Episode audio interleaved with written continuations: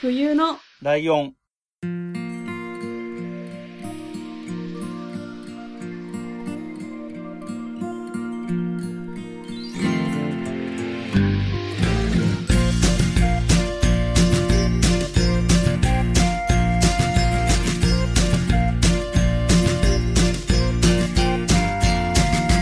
この番組は山梨県出身以外共通点のない2人がそれぞれ好きなことを話す番組です。冬のライオン第189回、脇ライドウです。よろしくお願いします。えー、っとですね、前に今年はこういうサイクルで回しますよって言った時の感じだと、今回は雑談会の予定だったんですけど、はい。で、今年からお便り会もあるからよろしくお願いしますって話もしたんですけど、うん。えーお便りが去年の10月の分から読んでないのがあるってことが判明したので。申し訳ございませんでした。はいなので、それをまず読んでいかないといけないよねっていうことになっているので、まずお便り会でいこうということですね。はい、じゃあ早速いきましょうか。はいじゃあ、真冬さんからお願いします。えっ、と、差出人、渦巻さん。はい。題名、うるせえ。うるせえ。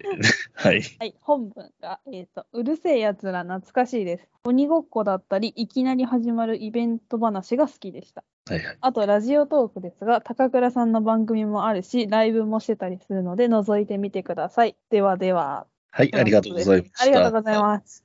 えー後半の方から話しますか？はい、えー高倉さんのラジオトークね。そうですねですよね。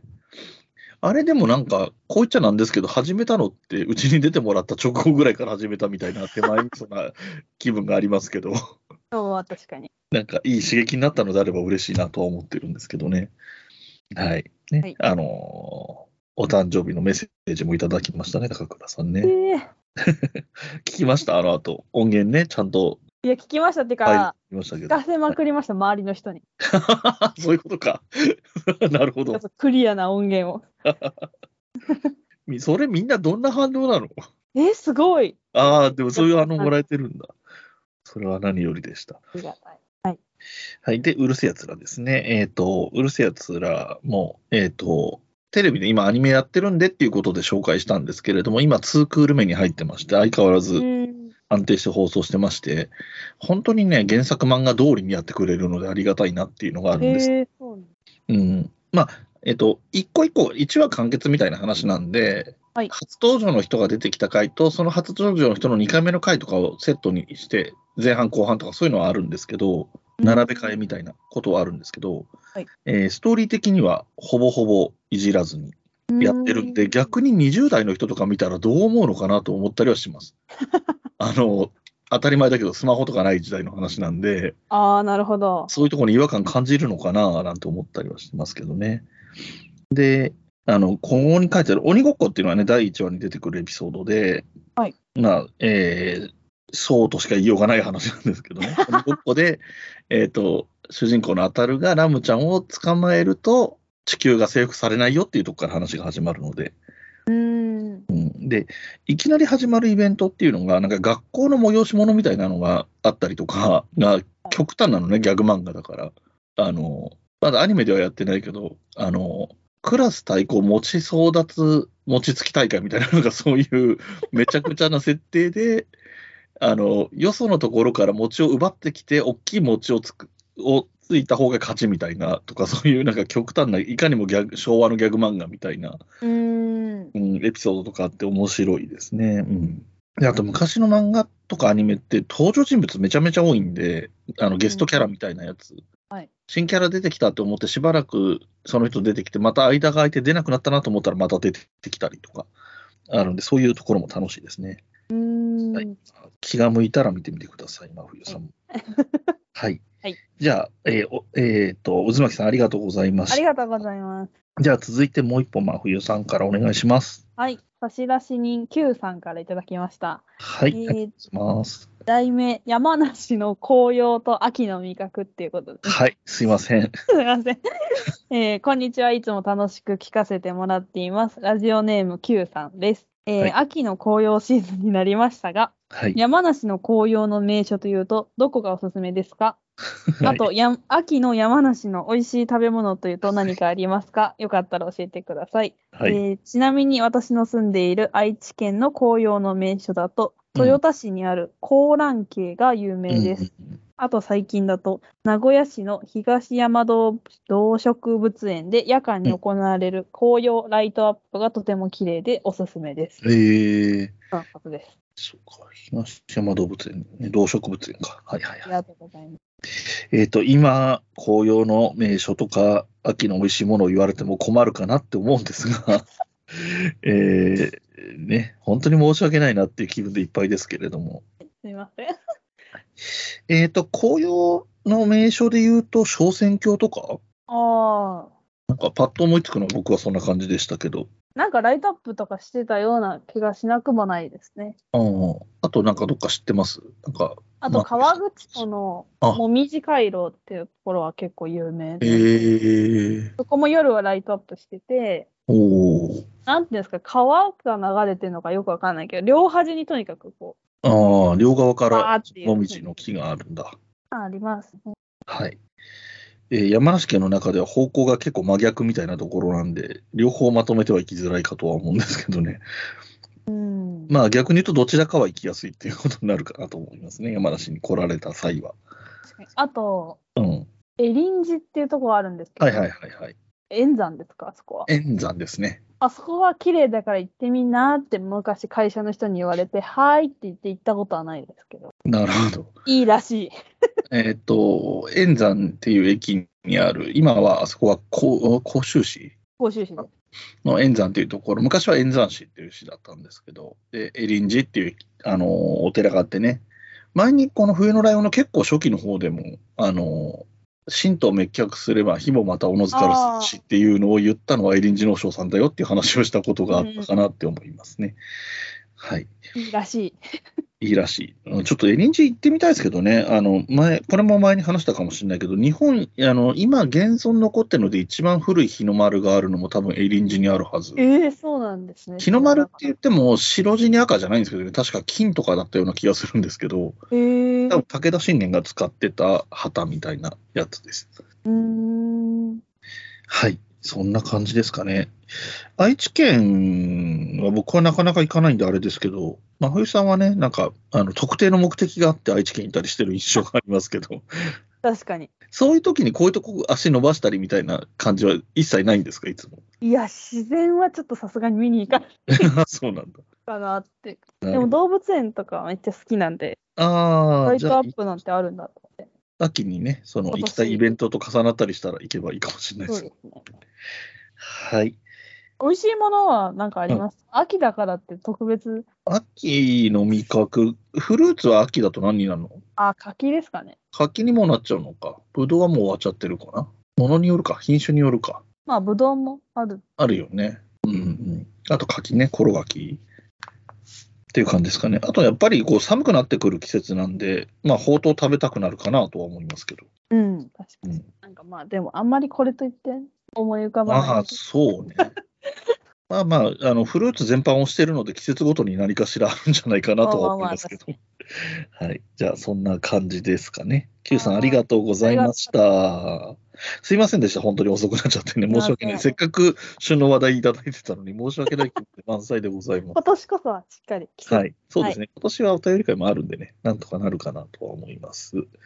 はい。じゃあ次のお便りいきますね。はい。えっ、と、次のお便りが、信玄さんからです。はい、ありがとうございます。えっ、と、ライドさん、真冬さん、毎回楽しみに聞かせていただいております。172回、うるせえやつらの回、自分にとって衝撃的な内容でした。えーこの回では吉安さんとの出会いの件を話されてまして、昔そんなプロジェクトにいたことを話されてましたよね、ましたね、ということで、あの、うるせえやつらの回だけど、うるせえやつらの話じゃないってことですね。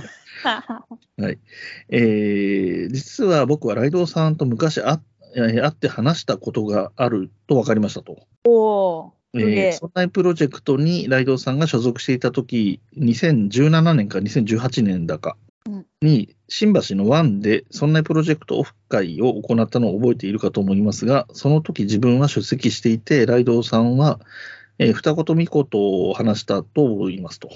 内容は覚えてないですけどと。で、その時幹事を行っていたのが、まさにライドウさんでして、まあ幹事っていうか、あの、会計係みたいな、そういう感じですけどね。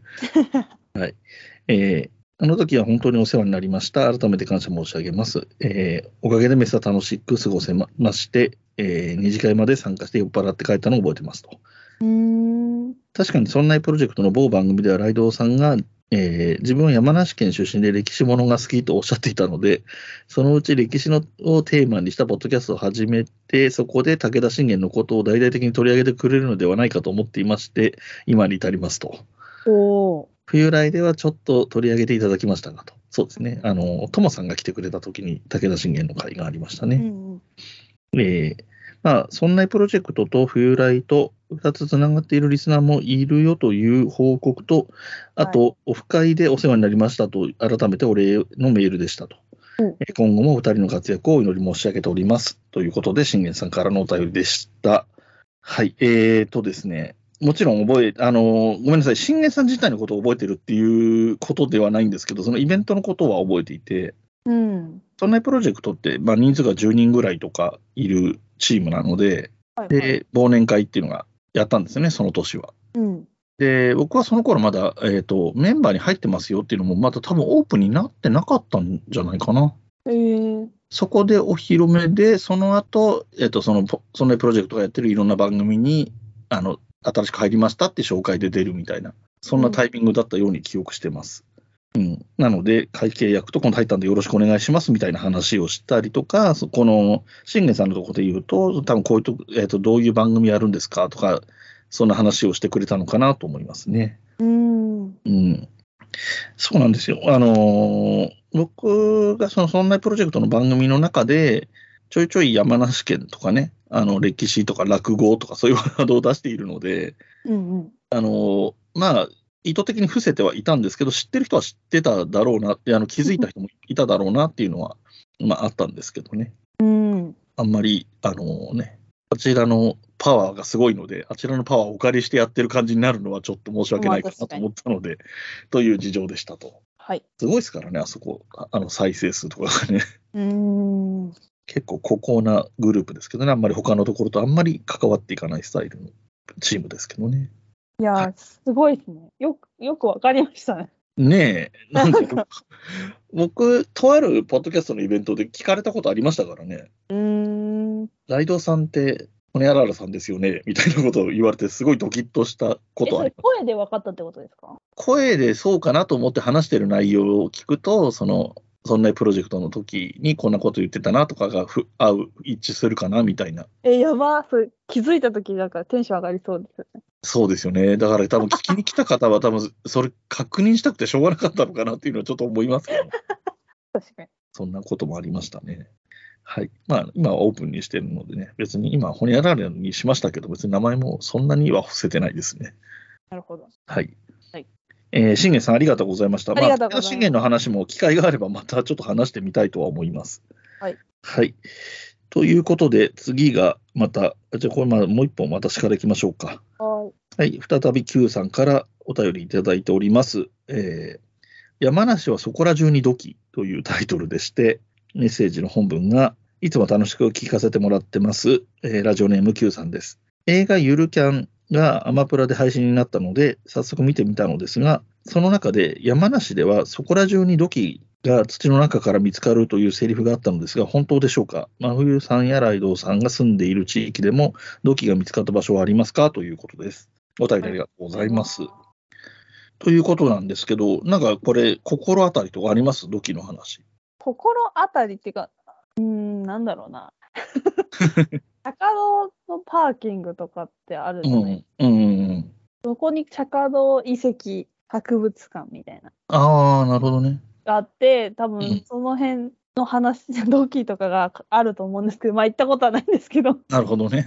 なんかよく聞くなと思って。えっとね、僕はね、あの、そっちに住んでて、まあ大学生の時かな。地元に住んではいたので、で、アルバイトでね、やったことありますよ。なんか、なんか多分工事をしようと思ったら、ここ土器出るから、ちょっと調査しなきゃダメだわっていうのはよくあるパターンなんだけど、えー、で、もうなんか、もう土木作業みたいなもんですよね。ひたすら掘って、ほとんど掘ってるだけで時々出てくるみたいな話なんで。え、おもろそうん。でもほとんど肉体労働でしたよ、ただの。あの、土運ぶとか。うん、まあちょっと見させてもらったりしましたけどね、そのと取れてるやつとかを。う。ええなんかそんなパートのおばちゃんとかは働いてました。山梨でそこら中で出るっていうのは初めて聞きました。ね、僕もそこまでの印象はなかったけど、ただまあ僕の、ね、人生経験の中でバイトで関わってるぐらいだから、まあまあ、あってもおかしくないのかなとは思いましたね。うん、そうね。まあ、冬さんは知識としてしちょっと心当たりがある感じで、僕は体験がちょっとだけあるという感じでしたか。うん。まあでもだからそのぐらいにはあるってことですよ。まあ山梨みたいな地域柄からすると意外と多いのかもしれないですね。うん、人の流通が多いような土地ではないので。確かに。はい、ということでした。Q さん、えーお便りありがとうございましたはい。じゃあ次、真冬さんいきますか？はい。行きましょう。はい。おー読めるかな、私に。そうですね。あ、俺の方がいいかな。結構、時代を感じるワードが多いな。お行きましょうか。ちょっとお願いします。えっ、と、お便りは慎吾さんからいただいておりまして、タイトルがうるせえやつらについてということですね。はい。はい。えー人気だな。そうですね。ライドウさん、真冬さん、こんにちは、慎吾です。まだ令和版うるせえやつらは見たことがありませんが、うるせえやつらというと、高校時代の友達を思い出します。私の高校時代はちょうどうるせえやつら全盛期で、うるせえやつらを知らない人はいないと言っても過言ではないくらいでした。僕よりちょっと年上ですね。僕は多分小学生ぐらいだったんで。ん。そんな中でも友人の一人がすごくうるせえやつらにハマっており、コミックスはもちろんのこと、ビデオテープやレーザーディスク、また何よりもすごかったのは、連載している少年サンデーをすべて保存していたことでした。えーこれはすごいですね。ちなみに彼の家はちょっとしたお金持ちの雰囲気でしたと。で交流がなくなったので、今現在、彼がそれらをどうしているのかは分かりませんが、きっと令和版うるせえやつらは見ているのだろうなと思っています。うん、確かに。そういえば、高橋留美子短編集に、勝手な奴らという短編漫画があり、その主人公は、本人が気づかないうちにとんでもない災難を巻きお、えーに巻き込まれるというドタバタストーリーなんですが、この話をもとに作られたのがうる星やつらのようで、勝手なやつらの主人公は諸星あたるにそっくりです。えー性格は全然違いますがと。この主人公の設定が諸星あたるに引き継がれ、世界一不運な男となったのではないかと思います。個人的には映画、うる星やつら2ビューティフルドリーマーが大好きだったので、機会があればそちらもの話も聞きたいですね。それではまたということで、はいえー僕の大好物な感じの話になっております。えっとね、今日もともと雑談会の予定だったじゃないですか。はいはでね、雑談の時に話そうかなと思ってた話が一個あって、い。うん。この話ちょっと、あの、ブックメンのカバちゃんと話したときに、それは、真冬さんにちゃんと話して、怒ってもらった方がいいですよって言われたんですけど、何？怖っ。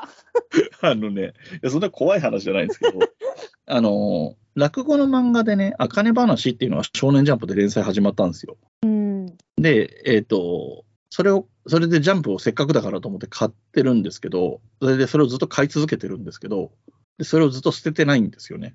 意味わかんない。え、てか、なんで紙で買うんですか？紙派なんですか？あ、紙派ですね。そこからなのか、そうか。そうなんですよ。だから、で、ちょうどもうそろそろ、多分この配信ベースだとそろそろ1年ぐらいなんですよ。そのあかね話が連載が始まって。なので、僕のうちは広くはないのに、僕のうちにはジャンプが50冊ぐらいあるってことなんですよ。うわ それは取っときたいから取っといてるんですか？あ、それは取っときたいから取っといてる、一応ね。まあまあまあ、それならあいいですけど。ああ、よかった、怒られなかった。あの、まあ、せっかくなんだから、同時代に、ね、載ってる漫画で、今んとこ読んでないやつも読んでみようかなとかもあって、取っといてるっていうのもあるし、うーん。まあ、あとはね、表紙、第1回とか表紙になってたりするから、そういうのもあいや、るしそ。れは取っときたいですよ。だって私、ジャンプ全然知らないのに、てか読んだこと多分人生で一回もないのに、うん。あのルロケンがやってた時に、うんうん。裏表紙がそのルロケンのああ、あったね。そういう時あったね。あれは今でも家にありますなるほどだっけ中は一回もや そっちの方がどうかしてるけどね、普通に考えたら。はい。でね、あとね、このお便りで言うとね、えーレーザーディスクっていうのが出てきますね。これ多分、そう真冬さんわかんないやつ、何かなって思いました、それ。うん。えっと、今でいう DVD とかブルーレイみたいなものなんだけど、でかいんですよ。直径30センチぐらいあるんですよ。でか。昔のレコードと同じぐらいのサイズで、で、これに映画が1本入ってるっていうのが当時売ってて、え、それ何で見るんですか？専用のプレイヤーです。えー、じゃあさらにでかいってことですか？まあそうだね。でもまあビデオデッキとかだとそんなに大きさは変わんないけど、へえ。そういうのがありましたね。で、あのやっぱりそのビデオテープからレーザーディスクに変わったタイミングなん、変わったっていうか、こう出てきたタイミングなんで、ビデオテープはやっぱり画質が落ちるのでね。うん。うん、でこっちは画質が悪くなったりしないし、もうずっと永久保存版的にできるんだよみたいなことを言われて、なるほど。あの、お金のあるアニメオタクとかはバンバンここに金投資したんですよ。僕はしてないですけど、まだこの頃小学生なんで。はい。うん、そんな文化がありましたっていう話ですね。で、やっぱりこのね、方は、この、えー、慎吾さんのお友達、やっぱりお金持ち感のある人だったって書いてありますもんね。うん、確かに。うん。で、えっと、勝手な奴らっていう短編がありますよっていう話は、もう、あの、僕もうるせえ奴らとか高橋留美子好きなんでもちろん知っていて、えーこの話も知ってます。なんかちょっとね、ドタバタすぎて、その世界に入り込めないうちに短編なんで終わっちゃう感じはあるんですけど、えー、うん、でやっぱりな、ね、勝手なやつらからうるせえやつらなので、つながりあるなとかも記憶にあります。うん、で、えっと、最後のうる星やつら2ビューティフルドリーマーなんですけれども、これは僕も大好きな映画ではあるので、ただこれ大好きな人すごい多いんですよ。僕らぐらいの世代だと。えーなので、あの、あんまりやるって思ってなかったけど、こういう声があるのであれば、どっかのタイミングで取り上げたいかなとは思ってます。なるほど。はい。うる星やつらそのものの説明は一回してるけど、多分もう一回説明しないと分かんないだろうなと思うので、なかなか力がいる回になるかなと思いますね。はい。えー、慎吾さんありがとうございました。ありがとうございます。じゃあ続いては、まふいさんえーからいくのかなはい。えはい。うん。いきます。はい。えっ、と、差出人たかしさんからいただきました。あはい。ありがとうございまりがとうす。ございます。題名、お久しぶりです。はい。謎にハテナですけど。はい。えー明けましておめでとうございます。で、合ってますかね、もう読まれバた、読んでないのがね。はい。えー、2023年もよろしくお願いします。はい、えよろしくーアお願いします。ラフォーの仲間入りをして、今年は年男です。なるほど。えっ、と、ライドウさんは30代後半の時の思い出ってありますか？はあ、はあは真冬さんはどんな30代を過ごしたいとかありますか？えーピンクの髪いいですね。ありがとうございます。羨ましいです。あ、えー、たかしは学生時代は基本金髪で、へー2週間ごとに色を変えて遊んでました。赤、ピンク、オレンジ、紫、緑とか。えー、えーえー12月はちょっと疲れてて、冬来の過去回聞いて癒されてました。ありがとうございあます。いやこちらこそありがとうございます。えー、美香さんが真冬さんのヘルプで出ている回とか、うん真冬さんが復活してみんなの銀行を進めている回聞いて、懐かしさとかも感じてました。なるほど。えー、真冬さんの雑雑談会みたいなのが増えて、ライドウさんのキャッシュレス事情とか、生活感のある話を聞くのが、個人的にはほっこりするので楽しいです。ええーーもちろんゲスト会や通常会も好きです。月見さんが出るのも。えーこれからもよろしくお願いします。とのこはい、とです。よろしくお願いします。ありがとうございました。まあ、メインの話はこの30代後半っていうところですよね。うん年男。えっと、あれ？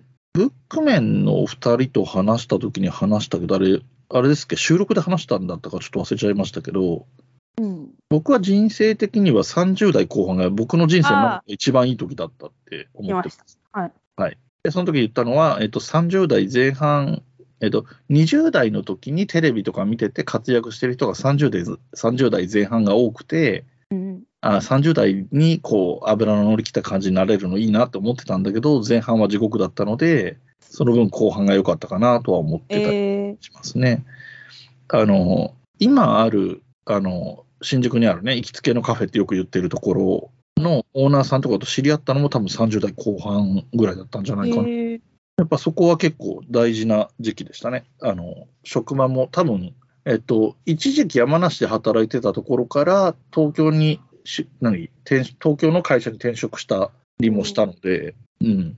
なんか結構いろんな意味で動いたかなという気はしてますね。うん。まあ、この今があるのがいい状態だとするならば、この時のおかげとは思ってます。で、えっ、と、ここの分岐点が違ったら、今が全然違うかもしれないなと思いますね。じゃあ、高橋さんも楽しみですね、後半。そうですね。僕多分、あのタイミングの転職が違う形になってたら、結婚してたかもしれないし、ポッドキャストやってないかもしれないなと思いますもん。恐ろしい話 はい。で、真冬さんの30代。やわー、怖っなんかやっぱりあるじゃないですか、そのうん。女性と男性の違いあまあ違う違うあると思ってて、うんうん。やっぱりもし子供を持ちたいとかだったら、そうだね30代、まあ前半とかの方がいいよね。まあ20代でもいい。あ、もちろんもちろん。あの子育てするってなったら30代絶対入るじゃないですか。うん、そうだね。だからまあ、どう過ごしたいかな。ああ、でもそうか。いや、全然わかんない。真冬さんの環境がどうなるかが全然もちろん予想がつかないからわかんないけど、あれだよね。その子育て忙しくて収録とかできませんとかありえるよね、普通にね。まあ確かに。ない話ではないかもしれない。まあ、ただ、ポッドキャストやってることを親御さんが知ってるので、収録あるから預かってとかは言いやすいのかなとまあ確かに。まあまあ、実家も行き来も多いしね、仕事も一緒にやってたりするから、まあ、割とそういう意味では、親御さんのヘルプは受けられそうな環境ではあるけどね、東京で一人で住んでるとかね、うん。地方出身で東京在住の夫婦とかじゃないわけだから、まあそもそも、30代のうん、友達がまあ2、3人いるんですけど、ああ、はいはい。みんな今子供を育ててて1歳ぐらいで、ああ、はぁと思って、あすげえなと思って、あ、ですよね。こうなれるのかな、私はっていう。うん、まあ、なれるんじゃないんですかね。まあまあ、そもそもその前に結婚っていうのが一段階あるなとは思いますけどね。けどなんかその出産の話とか聞聞くああ、ね。恐ろしいと思って。すごいよね。なんか、たまたまい第1話だけ見たドラマが、あの、産婦人科医さんが主役の話で、えー、あの、なんだろう。多分、聞き間違いじゃなければうん、あの、妊婦さんがあんたなんか生まれてこなくていいっていうセリフがあったと思うんだよね。その出産シーンでね。その痛すぎて。うんうんうんうん確かに。でそれがなんか、あの、リアルでいいなと思ったんですよ。あの、問題だとかいう話じゃないんだなっていう感じがしてよかったんですよね。そうそのぐらい辛いのに、2人目とか埋める人とか、本当すごいなって思うよね。すごいと思う。なんか忘れるとは言いますけどね。いやー、忘れるのはやばい。すごい人間。だからなんか、忘れないと絶対に2人目埋めないから忘れるんだっていうよね。てか、だって友達がその、出産した友達が言ってたんですけど、うんなんかパンダって子供めっちゃちっちゃく産むのしてます？ああ、そうね。本当にちっちゃい子、見えない、見えないぐらいの、気づかないらしいんですよ、パンダって出産しても飼育員の人が。ああ、はいはだから、そうすればよくないとか言って、い。まあ、そうだけどね。確かに。そんな内臓とか圧迫するまで、あそうだよね。あんなに大きく膨らむんだからね、お腹もね。うんまあ確かに、本当そうだな。確かにね。でまあ、夢は、夢としてはそんな感じですね、30代になるほど。はい。ちょっと聞きたかったのが、この高橋さんが学生時代にやってるいろんな髪色なんですけど、これ、真冬さんやったことある色ってどんぐらいある？全然ない、この被るのは。赤、ピンク、紫、緑。オレンジだけやったことないです。あと、基本が金髪だったらしいけど、金髪は？いや、まあ、この、色を入れる前に一回どっちにしろ金髪にああ、まあ、そうかそうか。脱色するからね。うん。じゃあ、あとはオレン金ジ。のまま過ごしたことは一回、一回だけかな、ありますけど、うんバイト先の店長に追いかけられました。追いかけるってすごいな。駐車場まで追いかけられて。じゃあ、あとオレンジで、高橋さんコンプリートしてください。確かに黄色とかオレンジって、うんうん。なんか後がめんどくさそうだなっていうイメージがああ、そういうのがあるんだ。なんかき一回黄色っぽくなっちゃうと、うん。青とか入んないんですよね、次。ああ、なるほどね。あ、まあ可愛いなとは思うけど、なかなか。うん。まあ、次何にするかとかも考えながらやっていかないといけない感じになっちゃうんだね。そうなんですよ。結局紫が楽だなって私気づいてしまって。ああ、最そう近ずっと。はい。で、えっ、と、過去回のね、多分1月、2月、2022年の1月、2月あたりのことを聞いてくれたのが12月、あの、聞き返してくれたってことだと思うんですけど、いや、私 YouTube 編集してるの今この辺なんで、あ、そうだよね。そうだ全然懐かしくない。然。それはそっちの都合だわ。まあもしかしたら YouTube で見聞いてくれたのかもしれない。あ、かもしれないね、うんタイミング的にはね。そうね。美香さんとかね、ヘルプしてもらいましたね。あの、伝説のね、うん武藤さんゲスト会で、すごいプレーをする美香さんが来てます。さすが。失礼しますってパパって説明して、失礼しましたって言って去るみたいな感じの、あんなことポッドキャストででできる人いるんだっていうぐらいの感じの出方でしたよね。う武藤昌馬さんもだって、あれでしたもん。ご自身の番組でも言ってましたもん。美香さんがすごかったみたいな。いや、ほんとすごいですよ。うん。で、まあまあ、真冬さんが割と、いわゆるその好きなものをプレゼンするっていうところから逸脱し始めるのが2022年なので、こういう雑談会的なね、みんなの銀行とまあ、まあ、おすすめっちゃおすすめなんだろうけど、時々相談したいとかね、そういうのもやりだしてるんですよね。最近もね、なんか、別におすすめってわけじゃないんですけど、みたいな回もありましたしね、LGBTQ とかね。いや、もう、さ最近そんなことばっかですけどね。なんか、あれ、いいんですけどね、そういう言い回しに、その、しょ番組紹介も変えてもいいかなとは思ってるんですよ。なんかうん、それぞれが好き勝手なことを話すみたいな言い方、好きなものをじゃなくて、好きな、好きに話すみたいな感じに変えちゃってもいいかなとは思ってたりしますが、まあでも、なんかそうそう、らしいですね。うん。まあ、聞いていただければありがたい限りなんで、引き続きよろしくお願いしますということで、高橋さんもありがとうございました。ありがとうございます。じゃあ、2本ずつのペースで来てるので、もう1個、んもう1個いきます？は行きましょう。じゃあ最後にしましょう、これを。はい。はい。いはいはい。差出人 Q さんです。ありがとうございますありがとうご。ざいます。読まないのにすいません。読んでないなって気づきながら送ってくれてんだもんね。ありがたい。ありがとうございます。はい。題名、最近買って一番良かった家電。これもクエスチョンマークですね。家電？はいこんにちは。いつも楽しく聞かせてもらってます。お便りテーマの一つ、家電についてですですかそんなことありましたね、そういえば。そうですよ。これ、今も募集してるテーマですからね、買って。えーここ数年買ったもので自分の生活が変わったと思うほど良かった家電は骨伝導イヤホンです。おうおう周りの音がそのまま聞こえるので、ウォーキングの時だけでなく、仕事中も愛用しています。うん外で音楽やポッドキャストを聞くのに最適。はいはいはい。ちなみに私が使用しているのは、ショックズ社の製品で、うん最近新しいのに買い替えたのですが、約2年間毎日使っても壊れることはなく、バッテリーもほとんどへたりませんでした。おすすめです。あ良さそうですね、本当に。ありがとうございます。ありがとうございます、Q さん。あのーイヤホンに関して言うと、すごい二極化が進んでるなと思ってて、うん。一つがこの骨伝導イヤホンっていう、骨伝導で音を伝えるから耳はフリーの状態なので、外部の音が聞こえるから安全ですよっていうのじゃん。はい。で、もう一個が、ノイズキャンセリング機能付きイヤホンですよね。ああ、確かに。逆に外部の音一切入れませんよっていうシステムでしょ。なんか、どっちかに振り切るのがは流行ってんだなってよく思います。確かにそう。で、迷うんですよ。僕も買いたいなと、買い替えてもいいかなって思ってたりするんで、どっちがいいんだろうなってよく思うんですよね。え、骨伝導イヤホンって、うん。なんか一回、あの、なんていうんですか、家電屋さんであのサンプルみたいなのあるじゃないですか。うんうんうん。なんか結構聞こえると思って、隣に。ああ、周りに聞こえちゃうってこと？だからと一人でそのウォーキングの時とかだったら全然大丈夫だと思うんですけど、うんうん電車とかこれ乗ったら聞こえんじゃないのかなってちょっと思ってて。うん。うんうんうん。だから私がイヤホン使うってなったらもう電車しかないから、ね。どうなんだろうなと、ちょっと思ってます。教えてほしい。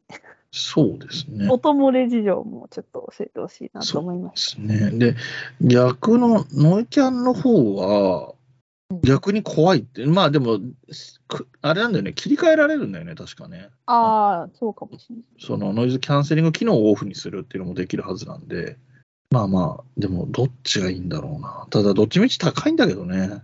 えーでもノイズキャンセリングっていつするんですか？うるさい時？周りが。おなんかね、あれもあると思う。なんか僕、最近本読んだりするときに、あの、周りがお昼休みとかでね、あの、ドトールとかで大体食ってるんだけど、あの、周りがうるさいと本に集中できないから、えっ、と、何にも再生してないイヤホン耳に入れるんですよ。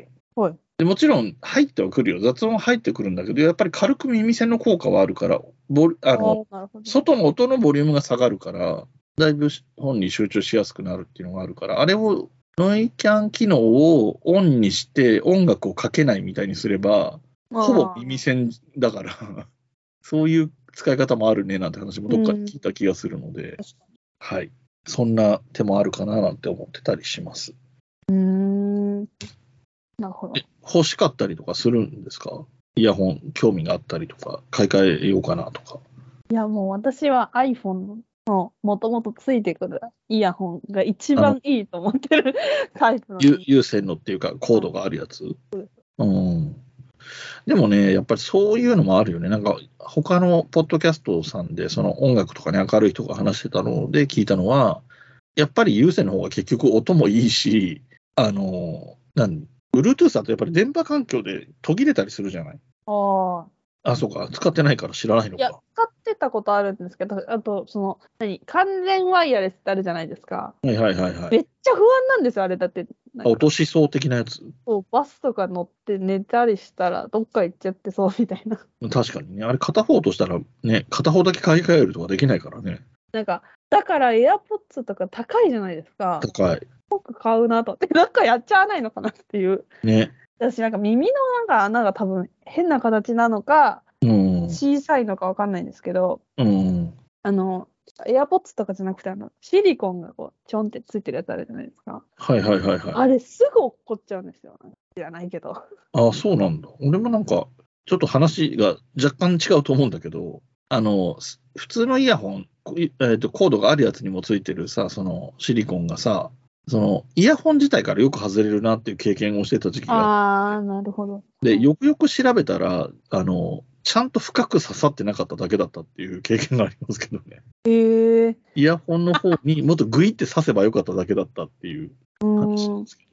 そう、でもなんか欲しい、そうだよね、あの、完全ワイヤレスがちょっと欲しいんだけど、やっぱりそこのなくす心配と、あとバッテリーの心配、うん。どのぐらい持つのかなっていうのがあって、ただ今のね、紹介してもらったのなんかだといけそうかなとは思うんだけどね。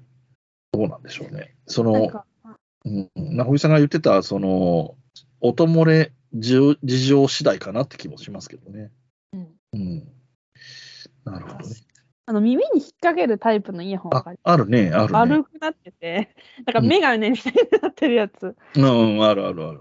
高校生の時はもうずっと私これでした。もう怖いから落っこちるのが。ああ、そうだよね。落とさないっていう意味では安心は安心だよね、あれね。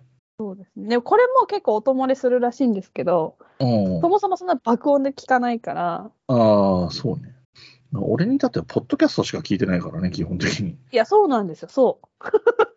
そうすると、そんなに漏れたところで、あんまり違和感ないというか、気にならないんじゃないかなとは思うけど。あでもただ見た目がちょっとっていうデメリットありますああ、まあね、確かにね。まあでも一人で別に。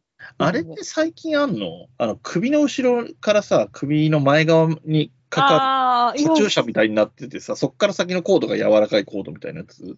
最近見たことない。なんかスポーツタイプみたいなのでは見たことあるけど、ああ、あれもちょっと普通でそれやってる人あんま見たことない。見なくなったよね。昔はよくいたけどね。あの、あれが流行ってた頃はあれ買おうかなと思った時期もあったけど。あともうなんか、開き直ってじゃないけど、豪快にヘッドホンしてる人もあれはあれでいいよなって思うけどね。まあ確かに。いや、めっちゃ荷物増えそうですよね。ガサまあね。確かに。いや、でもこの Q さんが紹介してくれたのを買ってもいいかなって気もするけど。いいですよね。やっぱでも、耳が痛くならなそう、骨伝導って。ああ、そうね。それはいいなと思いました、そのサンプルみたいな見た時そうね。で今、マスクもしてるから、ごっちゃごちゃになる。ごっちゃごちゃになる。俺、メガネもしてるからもっとごっちゃごちゃになる。確かに耳が何個あっても。はい。ということで、えー、Q さん。え Q さんのやつで3通ぐらい読んだ今日。はい、3つ。たくさんお便りありがとうございましありがた。とうございます。この家電のやつがね、そのテーマ決めて最初に来たテーマ系お便りなんイで、エそれもありがとうございました。はい。ということで、えっ、と、まだちょっとお便り残ってるのは、えー来週に回しますかね。はーい来週はだお便りと雑談みたいな、昔もお便りと雑談みたいな回があったんですけどね、そんな感じでやっていこうかなと思います。はい。はい。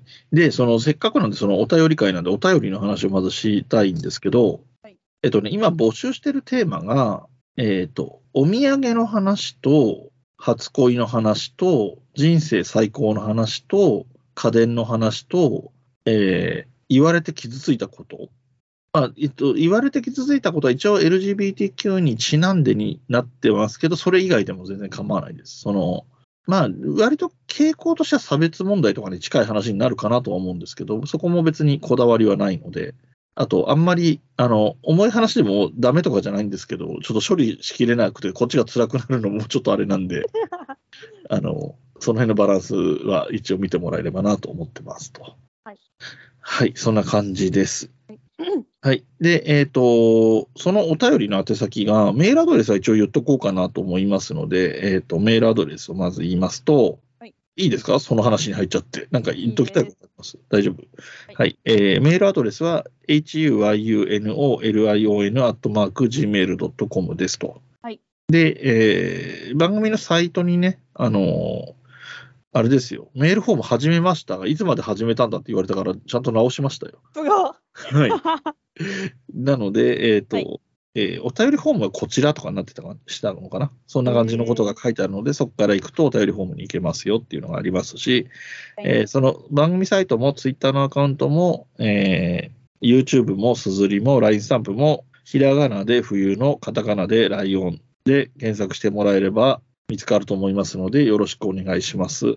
お願いします。あと、えー、ツイッターとかね、インスタグラムとかで、冬のライオンに関することをつぶやいてもらうときは、ハッシュタグ、ひらがな4文字冬来でお願いします。お願いします。